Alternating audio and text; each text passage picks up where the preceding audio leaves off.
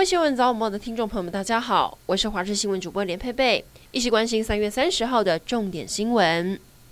明天又要变天了，今天有锋面，在台湾北部海面各地都容易有短暂雨，不过感受上还是蛮温暖的。今天南部高温有机会来到二十九度，但明天在东北季风跟锋面影响下，明显降雨。今天北部低温还有十九度，明天剩下十六度，后天会掉到十五度，不排除这一波会达到冷气团等级，保暖的衣物又得拿出来准备。预计周五晚上到周六清晨最冷，低温下探十三度。经济部电价审议委员会昨天决议电价缓涨，经济部长王美花说明，因为近来国际情势动荡，考量到民生需求，暂时先不动电价，会在六月底再召开临时会决定是否要调整。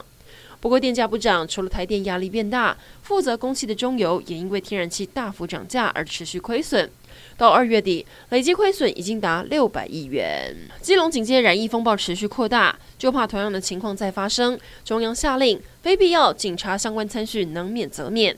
台南市长黄伟哲也宣布，警察所办的参叙通通延后或暂停。而针对八大娱乐场所，警方也大阵仗前往稽查，看顾客跟从业人员是否有符合疫苗接种规定、落实十连制等。结果这一查，果真查到十四人没有依照规定扫码十连制，现在被依法开罚。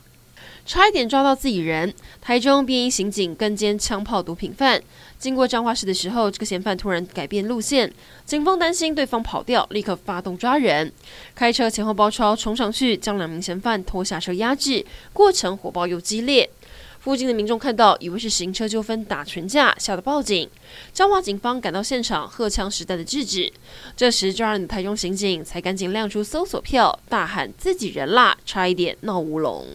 国际消息来关注，俄罗斯入侵乌克兰一个多月，还记得之前为您报道过，作为避难所的马利波剧院被俄军轰炸，夺走至少三百多条人命。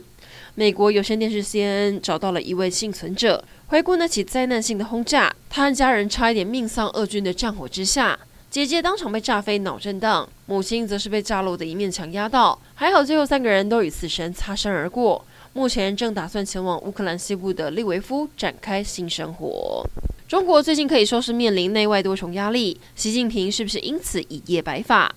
中国最近在乌俄战争中角色尴尬，国内又发生了东航空难，还有上海爆发新一波疫情。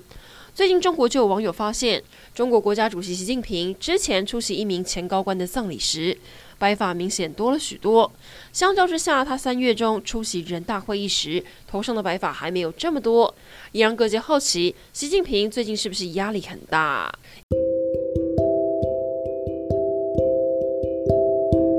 以上整点新闻，感谢您的收听，我们再会。